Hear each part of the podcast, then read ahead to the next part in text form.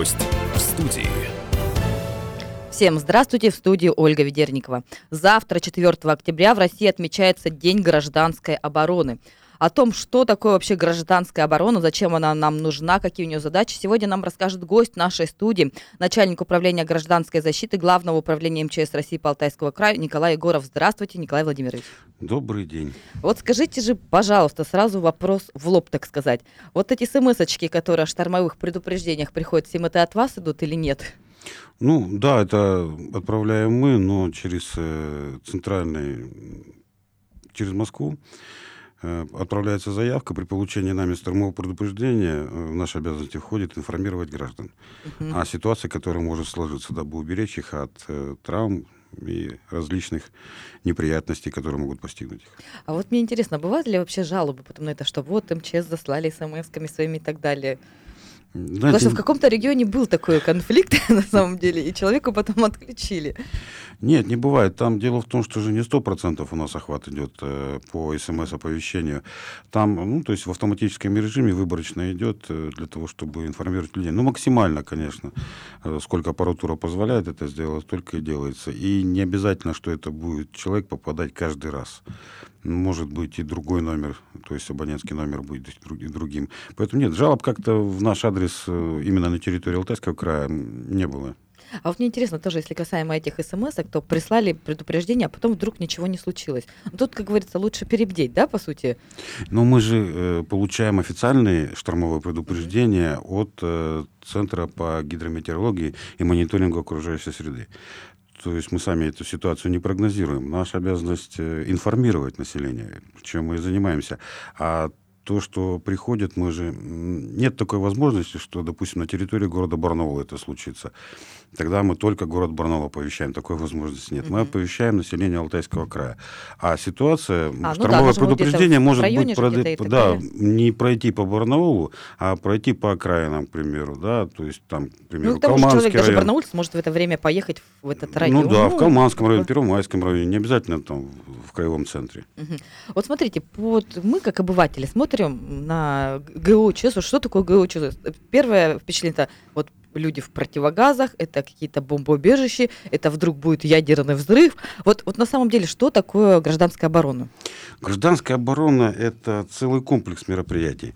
Есть э, федеральный закон 28 ФЗ о гражданской обороне, так и называется. Там дается понятие, то есть э, что такое гражданская оборона. Это система мероприятий, направленных на подготовку населения, защиты материальных и культурных ценностей на территории Российской Федерации от э, чрезвычайных ситуаций, которые могут возникнуть вследствие военных конфликтов, а также природного и техногенного характера. То есть там обозначены задачи гражданской обороны, которые выполняются. Естественно, самая первая задача – это подготовка населения в области гражданской обороны. Ну, Ну, как подготовка? Вот мы же не собираемся вместе около подъезда где-нибудь, и вы нам не рассказываете, как, как эта подготовка идет. Подготовка осуществляется, э, это учебно-консультационные пункты, которые э, образуются там, значит, в управляющих компаниях там, и так далее. Мы это э, отслеживаем, пытаемся, э, ну, то есть взяли, взято от нас на контроль. Э, также э, идет курсы гражданской обороны, где готовятся специалисты, которые работают на предприятиях, э, командиры формирований, э, начальники групп занятий, то есть категории обучения. Также у нас э, подготовку можно пройти на официальном сайте, у нас дистанционное обучение, то есть у нас запущена эта программа, там могут пройти все категории, включая даже детей. Там у нас существуют программы такого игрового характера, где ребенок может узнать основы безопасности жизнедеятельности, гражданская оборона и любой есть это человек. просто как игра, да, какая-то идет? Да, для детей как игра, чуть повзрослее, которые люди, там, естественно, есть и э, то есть документы, тесты, э, можно прочитать. Вы знаете, ну, тут на днях буквально у нас был такой случай, нам пришло приглашение принять участие в курсах э, как бы, по оказанию первой медицинской помощи. Научись спасать жизнь. Да, научись спасать. Ну, думаешь, да, ну, интересно нам было бы пройти, потому что мало ли какие ситуации могут быть. А вот по гражданской обороне, вот у нас есть такое, если я, например, приду или куда-то позвоню к вам, записаться на что-то, есть? Нет, ну вот, вот эти конкурс, который, вернее, обучение приглашали вас научить жизнь, это мы проводим. А, вон оно что даже. Да, Мгм. то есть это тоже определенные навыки, именно и касаемые тоже гражданской обороны. То есть вы собираете просто всех желающих, по большому счету, получается ну, так, да? мы сейчас делаем по-другому. То есть э, мы В вузах это проводим, в вузах, на предприятиях приезжают наши специалисты, проводят вообще. Это целая программа, она сейчас работает по всей, на всей территории России. У нас, значит, э, здесь э, готовятся преподаватели, значит, на территории края, которые потом уже начинают э, осуществлять вот это «Научись спасать жизнь», преподавательскую деятельность, уже в школах, в вузах и так далее. Угу. А вот э, как в школе нужно подать заявку или что? Нет, в школе нужно подать заявку, там есть четкий график у нас. А, то есть вы по каждым школам, получается, Конечно. То есть мы можем быть спокойны, наши дети будут уметь это делать, Ну, да? ну, И так- будут знать, куда бежать в случае Ну, ядерного в взрыва, рамках еще... если успеют. Да, у нас же есть еще такой курс э, значит, безопасной жизнедеятельности в школах преподается. Да. И вот в канун Дня гражданской обороны, значит, сегодня, завтра, и вообще у нас сейчас с 1 октября э, месячник гражданской обороны будет. В этот месячник мы будем проводить занятия в школах по гражданской обороне, по, значит, по эвакуации, по основам безопасности жизнедеятельности, уроки мужества будем проводить. Это все будут наши сотрудники проводить, то есть сотрудники пожарной охраны, гражданской обороны, по всем практически школам. Вот Сегодня у нас прошло ряд занятий, в принципе, ну, по всей территории края, не только город Барнаул. То есть везде это. Понятно. Я напомню, телефон прямого эфира у нас 722-090. Вы можете задать свои вопросы Николаю Владимировичу Егорову, который у нас сейчас находится в студии. Вот любые вопросы, касающиеся гражданской обороны, не знаю, противогазов, чего еще, как спастись, куда бежать. Поэтому добро пожаловать к нам в эфир 722-090. Вот смотрите, вы сейчас сказали, что одна из главных функций вашей – это информирование людей, да? А вот что еще, как бы проинформировали, то, то есть там, я не знаю, как это, разослали смс или еще что-то сделали, что дальше-то? Нет, ну информирование, если в области гражданской обороны, то у нас идет оповещение. Мгм. Оповещение об опасностях, которые могут возникнуть. Это есть система оповещения о гражданской обороне, значит, региональная централизованная система оповещения, э, которая у нас работает, ежегодно она проверяется, ее работоспособность и так далее. Э, Ну, в чем заключается смысл? Это когда ну, периодически слышите в городе Барнуле э, Сирена, да? сирены воют. Да, Мгм. это сигнал называется «Внимание всем». В этот момент необходимо включить радио, либо э, телевизор второй канал, где будет доводиться информация. Уже Мгм. конкретно, что делать, говорит штаб гражданской обороны, и пошли дальше действия, которые необходимо выполнить. Также после этого э, там будет все доведено, и опасные районы, и все, где получить средства индивидуальной защиты, потому что задача гражданской обороны тоже предоставление населению средств индивидуальной и коллективной защиты. Индивидуальная, как вот вы сказали, противогазы, упрощенно, да, сказать, гораздо понятие шире. И средства коллективной защиты, бомбоубежища. Но бомбоубежище такого понять нет, и защитные сооружения гражданской обороны. Понятно. А вот все-таки получается, э, вот эти сирены, как узнать, что эта сирена просто учебная, а не настоящая? Если вы Есть включите какой-то- второй А, ну канал, то есть только послушать потом, да, да? Вы, вы узнаете там. То есть либо... каких-то специальных звуковых сигналов при этом не сдают, по которым можно определить. Нет, а Там, там... типа азбуки Морзе, что Вы два если- коротких, два длинных, или еще что-то. Нет, вы включите телевизор, там будет говорится, говорит штаб гражданской обороны, То проходит... есть даже когда учения, да, идут? Даже когда учения идут, будет там сразу информация будет, и будет сказано, что проводится проверка системы оповещения. Все, вы успокоились и Ну живете и дальше, работаете. Да. Думаю, эх, блин, домой не сбежишь с работы, прятаться некуда, да, получается, и так далее. А вот такой вопрос. Как изменилась система гражданской обороны после распада СССР? Что сейчас? Что было тогда в приоритете? Что сейчас? Ну, тогда в приоритете у нас э, была эта защита от ядерного оружия. То есть все население страны э, планировалось к укрытию именно после применения противником э, ядерного оружия. Поэтому большое количество защитных сооружений, массово противогазы, камеры защитные детские там, и так далее. То есть вот это было направлено все на это для того, чтобы сохранить людские ресурсы и э, максимально сох- э, производственные фонды сохранить. То сейчас у нас немножко поменялось, э, и доктрина поменялась, и сам подход к гражданской обороне поменялся. Мы сейчас э, планируем именно защиту и сохранение жизни и здоровья людей в местах, где э, существует, существует реальная угроза и опасность. Ну, это как химически опасные Мгм. объекты возле них, там радиационно опасные объекты, биологически опасные объекты.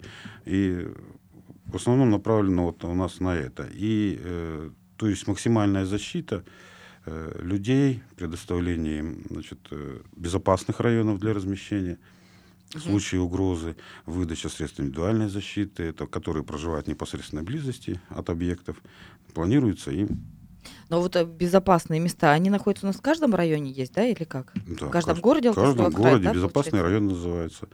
Это информация открытого доступа, можно с ней знакомиться. А что это за такое? Вот мне кажется, вот сейчас заинтересовали, потом полезу, конечно, посмотрим. Ну и давайте расскажем, что это за безопасный район. Безопасный район, где человеку не угрожает опасность, то есть отравление от химической, Ну, это какое-то- это здание, это что? Нет, почему? Это просто участок местности, скажем Мгм. так.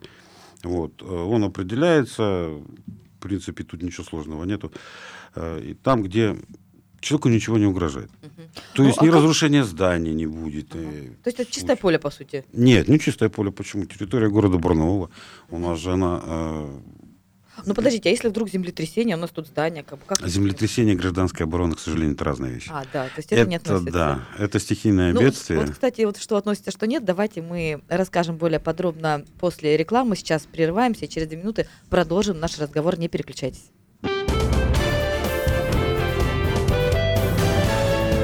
Гость в студии.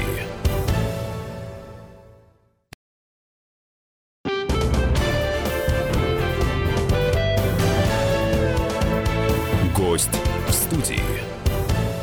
И снова всем здравствуйте. Напомню, в студии Ольга Ведерникова. 4 октября в России отмечается День гражданской обороны. И сегодня у нас в гостях находится начальник управления гражданской защиты Главного управления МЧС России по Алтайскому краю Николай Владимирович Егоров. Естественно, мы говорим сегодня про гражданской обороне. Куда бежать-то, если вдруг что-то случилось? Вот. Николай Владимирович, ну на самом деле-то, если вдруг что-то случается, какая-то чрезвычайная ситуация, куда народу бежать? Потому что вот я, прожив свои там 37 лет, я не знаю этого. Вот зазвучала сирена. Мы включили телевизор, мы включили радио, нам говорят там что-то, что-то нам говорят, в общем. А дальше какой график действий должен быть у людей? Ну, там в информации будет все сказано, то есть куда идти конкретно, Мгм. целенаправленно. Если это будет там проводиться эвакуация, то будут обозначены автобусы, вы подходите к автобусу, на котором написана эвакуация, занимаете место, обязательно регистрируетесь там в журнале и так далее, развертываются сборные эвакуационные пункты и так далее. Все это, все это эм, будет информация вся доведена, потому что все эти мероприятия уже спланированы заранее. Мгм. То есть есть же, наверное, какие-то нормативы, за сколько должны там собраться, куда-то кого-то, может быть, увезти и так далее. Ну, в советское время э, такие норм- нормативы существовали, то есть защитные сооружения даже располагались не более 500 метров от э, места, мест, места проживания, А, да. мгм. То есть э, в радиусе 500 метров защитное сооружение, куда собирались все э, люди. Также э, нормативы существовали по эвакуации всего города. То есть это тогда вывозили в сельскую местность. Сейчас у нас этого не происходит. А почему? Ну, потому что сейчас нет такой необходимости. Ну, раньше, видите же, мы ждали, что противник будет Что применять будет ядерное оружие. ядерное оружие, да, да? и, соответственно, город весь будет разрушен после применения ядерного оружия. То есть мы понимаем, что, это- что это за махина, да, вот Хиросима и Нагасаки м, все смотрели, у всех на слуху видели, хотя там было применено всего э, 10 мегатонн. Э, Вот, сейчас ядерные боеголовки, они в десятки раз больше. Просто. Ну, да. И поэтому мы для того, чтобы сохранить людей, людские ресурсы, ввозили загородную зону. Вот, э, проводилась эвакуация. Сейчас у нас этого не происходит. Поэтому э, тогда у нас давалось на это все 24 часа. Но это Чтобы еще... весь город вывести, Да, это еще получается, да? советское время, как говорится, это уже история наша. А вот мне интересно, если бы вдруг вот эти нормативы действовали, то вот в нынешних условиях за сколько можно было бы наш город вывести? Наш город, Да. в принципе, с таким населением, ну, 24 часа бы хватило. Так, а вот интересно, на чем бы тогда везли? Это автобус, это машины, это что? Автобусы, значит, Это машины, нужно э, автобусов? Я вот просто железнодорожный транспорт, Мгм. речной транспорт, а также пешие колонны. А, понятно, крестным входом. В общем, куда-нибудь в другую деревню получается, да? Да, да, да. А вот смотрите, опять же, вопрос такой. Э, Эвакуировали куда-нибудь в деревню? Или, я не знаю, там ближе куда-нибудь к лесу или еще что-то. Насколько люди, вот современные люди, они смогут вообще там выживать? Потому что мы же все уже такие привыкшие к комфортным условиям. Мы- Не, ну мы сейчас не эвакуируем в деревню. Нет, я говорю теоретически, вот как вы думаете, наши А, современные... Конечно. Нет, да, я думаю, что здесь ничего страшного нету. Понятно, что э, люди привыкли к комфорту. Ну, что себя представляет комфорт? Мы привыкли, да, горячая вода, Конечно, теплые помещения. Да, теплые помещения. одеялка. Там, ну, в деревне, если побывать, там все это тоже есть. Ну так подождите, в деревне на всех домов тоже, наверное, не хватит. Придется какие-то палатки разворачивать или что. Вот, вот, теоретически, что мы опять говорим, эвакуировали куда-нибудь Барнаул. И как, как все люди будут там? Нет, ну, в советское время предусматривалось... Кушать хочется, под тем не менее. Так э, устраивали работать. Было же вот в советское время, ну, вернемся к истории, Да, как да. говорится, да, там был э, план не то, что вывезли людей, бросили все, а то есть планировались э, их трудоустройство там, сельской местности. Ну, был человек хорошим, грамотным юристом, да, стал хорошим, грамотным птичником, к примеру, да, или с- там животноводом. То есть не- неважно, потому что из деревни основная масса подлежали мобилизации и уходили э, в армию служить, защищать нашу родину, а места занимали именно население, которое эвакуируется из городов. Все понятно. Но вот у меня один знакомый парень, я говорю, вот если бы была бы ситуация вот такая, говорю, куда ты побежал? Он говорит, я бы побежал куда-нибудь в тайгу. Вот действительно, где вот ты будешь действительно в безопасности. Но я говорю, а что бы ты там ел? Он говорит, а вот это уже вопрос, придется кого-то ловить. Вот, а ловить уже наши, как бы, да, даже современные мужчины, мне кажется, далеко не каждый сможет. Да, к сожалению, есть такая проблема, что не каждый сможет, но э, человек, он начинает вспоминать, что делать, что ему говорили на уроках э, в школе по безопасности жизнедеятельности. Естественно, Ну, это главное еще вспомнить тут в этот момент в такой я думаю, что вспомнит. Понятно. А вот смотрите, интересно, все-таки, если вдруг э, что-то случается, где у нас находится и сколько у нас вообще на территории Алтайского края бомбоубежищ, куда люди могут, Ну, не бомбоубежище, еще защитных сооружений. ну, назвать их как хотите, Да, но около- народе их около- называют бомбоубежище. Около 300. Около, это в- э, по территории всего-всего края, да, Да. получается? По территории всего края, но они предназначены именно для укрытия э, рабочих, э, служащих и населения, которые находятся вблизи опасных объектов, которым будет реально угрожать то есть Мгм. опасность. А остальным такие сооружения не предоставляются, потому что реальной опасности нет. Мгм. И То есть, по сути, их- получается, судя, вот это- исходя из этой логики, это где-то на предприятиях, да? Вот в основном каждое предприятие, наверное, должно иметь какое-то... не каждое такое- не предприятие, ну да, должно Ну, в которое- в основном предприятиях. Мгм. Если у нас в советское время на территории края было тысяч, более 1600 с лишним Мгм. защитных сооружений, то сейчас у нас около 300. А что они себя представляют? Это вот как э, просто... Вот я в свое время была в Москве в бункере, да, который строился при Сталине, еще спускались там 18 этажей вниз, просто под землю. А у нас что это такое вообще? Ну, к защитным сооружениям относится это э, убежище, Мгм. Ну, как вы это называете, бункеры. Это убежище с высоким классом защиты. Потом идут э, противорадиационные укрытия, которые в основном предназначены для того, чтобы э, защитить людей от проникающей радиации. И они переждали, то есть вот, э, последствия ядерного взрыва. А также простейшие укрытия. Простейшим укрытиям относятся это и просто ров, погреб у людей существует, обычный подвал, не приспособленный ни к чему, то есть где можно первоначально укрыться. Это простейшее укрытие. Перекрытые щели там, и так далее. То есть э, такая незамысловатая фортификация.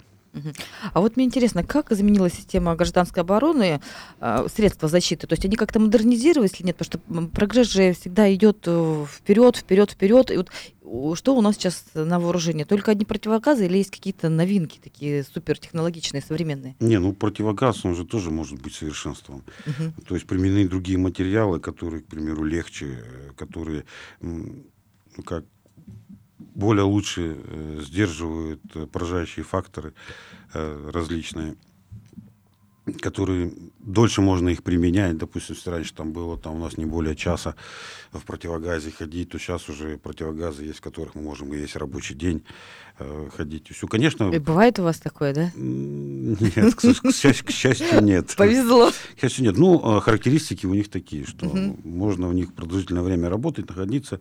Все остальное, э, костюмы уже новые появляются, защитные, которые могут в агрессивной среде находиться без ущерба для здоровья для человека. Раньше это у нас были просто вот эти, если помните, там УЗК, Резиновые да, такие, резиновые да. такие. Сейчас уже другие материалы идут, они удобнее, легче.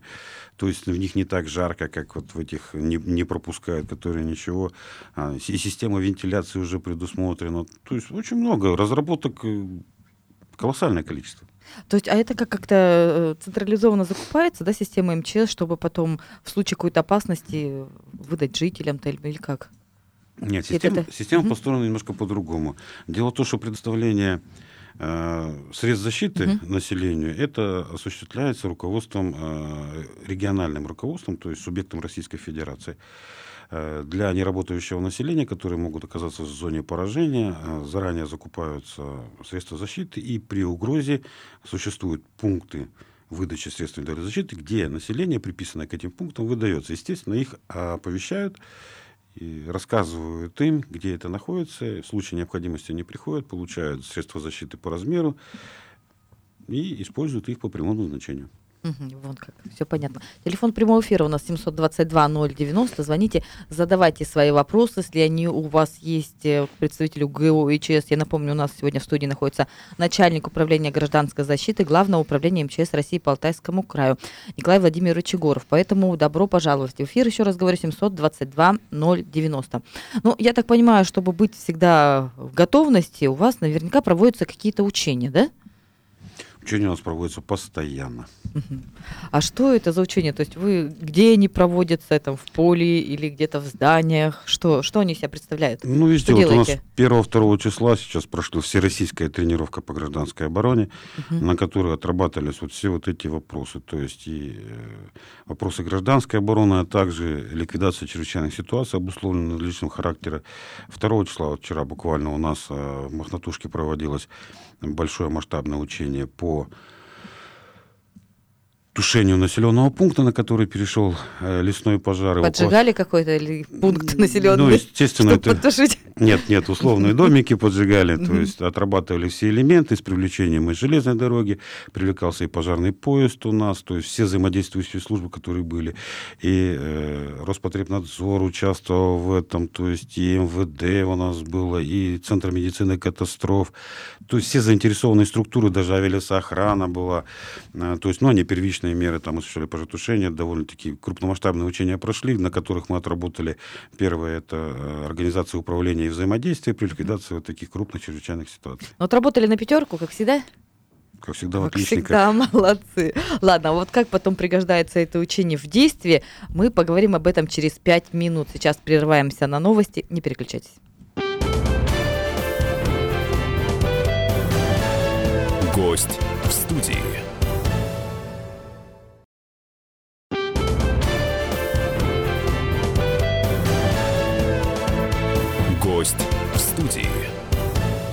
Вы настроились на волну 106,8 FM, студии Ольга Ведерникова.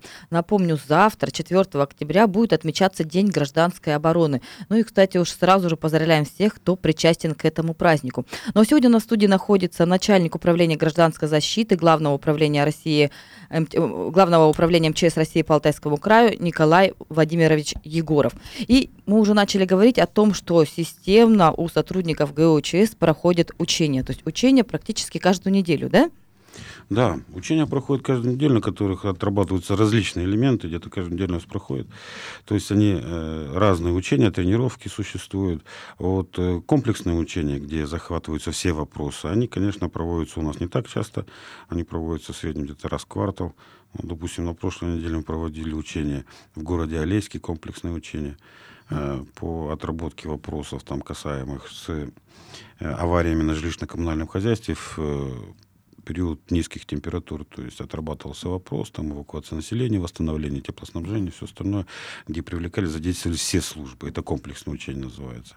Не только сотрудники МЧС там участвовали. То есть Вообще польза есть от этих учений? Конечно, есть. Или собрались, поигрались? Нет, вот не как поигрались. говорят со стороны. Вот именно отработали элементы, да, то есть порядок действия, порядок взаимодействия, как будут привлекаться силы, как они будут пребывать то есть не все, допустим, не все сразу там нужны, да, очередности, периодичности, замена, в случае нештатных ситуаций, как действовать. Уже при ходе ликвидации чрезвычайной ситуации, к примеру, э, повысилось напряжение, как этот элемент, чтобы не отключилось электричество, как этот будет отработан элемент, как доставка будет э, осуществляться жителей на пункты временного размещения, э, хорошо запланированные автобусы, если они не могут выйти на линию, откуда будут дополнительно привлечены и так далее. То есть все вот эти скользкие моменты, тонкие, где рвется обычно, да, они на этих учениях все рассматриваются. Понятно. А вот одни из последних учений проходили в Барнульском аэропорту. Это было в прошлую пятницу. Учения были утром, а вечером, насколько мы знаем... Четверг, четверг. А, в, ну да, в четверг. А вечером, насколько мы знаем, произошла вот эта экстренная посадка самолета, который возвращался с Вьетнама. Да? Первый раз он не, пилот не смог посадить самолет, пошел на взлет, и только со второго раза посадил. И как бы при эвакуации, получается, самолета более 50 человек получили травмы. Поэтому вот я читала в соцсети очень много возмущений, что все службы сработали плохо и так далее. Насколько я знаю, что одна из главных служб это вы были, да, там МЧС, спасатели. Вот как вы оцениваете свои действия? Вот, э, то есть утром потренировались, вечером вот оно произошло, это ЧП в том же аэропорту. Не, ну основными там были, естественно, это спасательная служба аэропорта, угу. которые первые пришли уже, э, силы МЧС э, прибыли после этого. А в соцсетях, конечно, люди рассуждают, они все профессионалы в этом вопросе, они могут... Вот дать, я предлагаю сейчас как раз развеять, могут, либо подтвердить, либо развеять это Они, что? конечно, могут дать именно оценку профессионализму действия пожарных, спасателей угу. и всего остального. Я уверен в этом, что они все это знают. Они приходили специальное обучение, подготовку. Конечно, я говорю это с иронией. Потому что очень э, печально, когда люди прилагают большое количество усилий, а их потом еще и ругают за это, что вот вы не так делали, uh-huh. не то делали, а люди этому учились, они профессионалы. Действия МЧС, а, они были очень грамотными, своевременными, так же, э, как и действия спасательных формирований самого аэропорта. Но в нюансах, почему люди получили травму и все остальное, это к нам, мы выполнили свою задачу. А эта задача была немножко другая. Это а компетентные в органы ваша задача в чем была? Вот в этой... Наша задача была это э, тушение э, угу. пожара. То есть, как раз когда шасси загорелось, да, получается? Да, тушение, прибыть на место, потушить пожар и организовать то есть все мероприятия по э, защите населения, оказание им уже помощи. Угу. То есть, ну, естественно, не своими силами, это совместно э, с администрацией аэропорта, с, с правительством Алтайского края, да, то есть формировался штаб, проводил заседание комиссии по чрезвычайным ситуациям, потому что если была бы необходимость размещать людей в ночное время, представляете, э, пункты временного размещения надо было готовить, то есть э, оказывать э, дополнительную медицинскую помощь, то есть развертывание дополнительной коечной базы. Это если было бы необходимо. Хорошо, что мы справились штатными силами, без дополнительного привлечения каких-то дополнительных сил. Поэтому работа была организована очень грамотно, и центральное руководство, то есть э, Национальный центр управления в кризисных ситуациях находится в Москве. По итогам вот этих действий на Алтайский край был отмечен в лучшую сторону. Понятно. Вот этим летом в Сибири горели леса. И вот даже помню, что смог дошел сюда, у нас на территории Алтайского края, там в течение недели, да, практически стояла вот эта дымка. И казалось, что это какое-то начало апокалипсиса, да, солнце, вот это просто красное какое-то пятно из-за этой дымки и так далее. Наши спасатели, я так понимаю, помогали тушить эти пожары. А вот э, как на практике там использовать силы как раз гражданской обороны?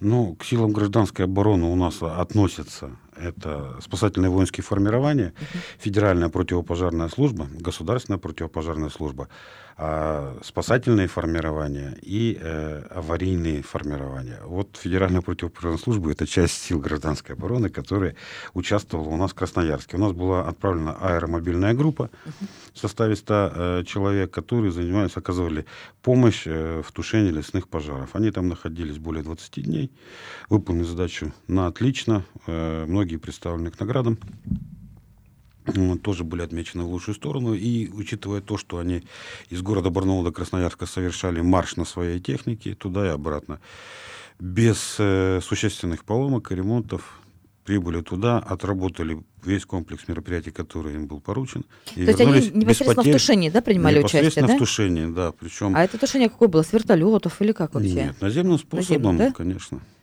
Вертолет это там уже другие люди тушат. Понятно, то есть это уже авиация, да, идет, получается, да. да. Ясно. А как вообще делаются прогнозы на чрезвычайные ситуации? Вот к вам зайдешь, когда на сайт, я вот сколько раз смотрела, там существует даже карта, да, где э, там красными там, так, фрагментами отмечено, что вот там возможно, да, там возникновение там техногенных или еще каких-то. Как вот это все составляется? Как вы узнаете, где может, так сказать, рвануть? Ну, здесь учитывается же, вот, к примеру, предприятия, там э, учитывается износ оборудования. То есть это такой фактор, который влияет на возникновение чрезвычайной ситуации. Учитываются риски, то есть многолетнее наблюдение, как поведет себя, тут же учитываются и погодные условия, и человеческие факторы, все остальное. То есть это есть э, у нас методики, по которым мы работаем. Также на основании паспортов безопасности. На каждом предприятии разрабатывается паспорт безопасности, где рассматривается наихудший сценарий развития обстановки. Исходя из этого, у нас формируется перечень потенциально опасных объектов на территории и, то есть края. уже исходя из этого вы формируете вот Конечно. эту ну, базу, так сказать. А по природным э, цикличность, то есть есть циклические чрезвычайные ситуации, такие как э, и паводок, да, пав, э, паводки, те же самые лесные пожары, ураганные ветра, они цикличность имеют свою.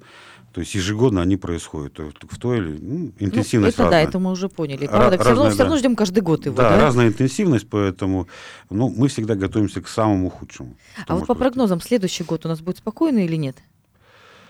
Ну, Прогноз на паводок будет делаться где-то в марте месяце. Э, прогноз на прохождение зимы он будет э, в ноябре готов. Исходя из этого, пока, пока идут расчеты, э, собираются данные, информация. То есть здесь у нас работает целая межведомственная группа по составлению краткосрочных прогнозов, ну, краткосрочных и среднесрочных прогнозов. Основной, конечно, здесь участие принимает это Алтайский центр по гидрометеорологии и мониторингу окружающей среды, который, в принципе, перспективу дает нас. Также Центр антистихии МЧС России, который на период тоже в соответствии с методиками выдает нам прогнозы. Мы учитываем их. Ежедневно прогнозируется ситуация на территории края. Ежедневно а, доводится до органов управления – то есть это постоянно, а также еще, к примеру, на осенний период, на зимний период, на весенний, на летний.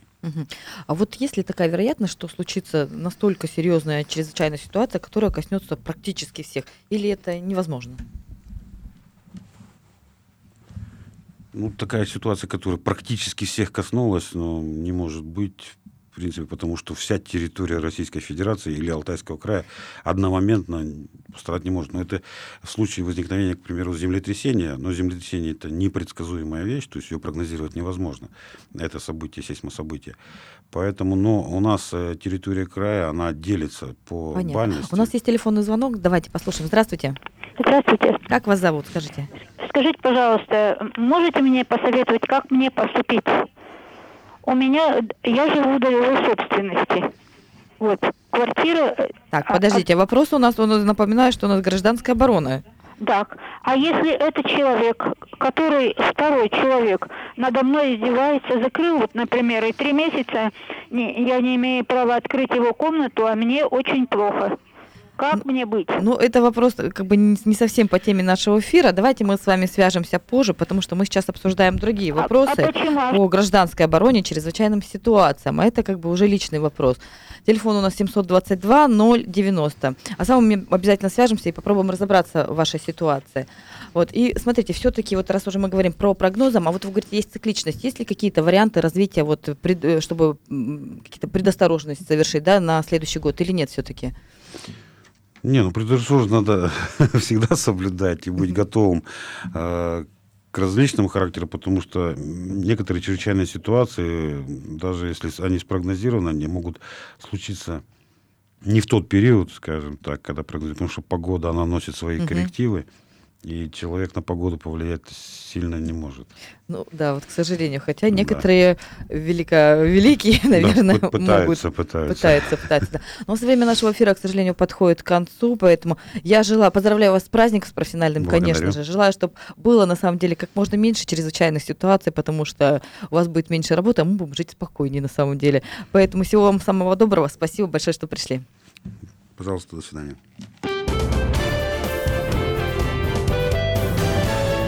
Гость в студии.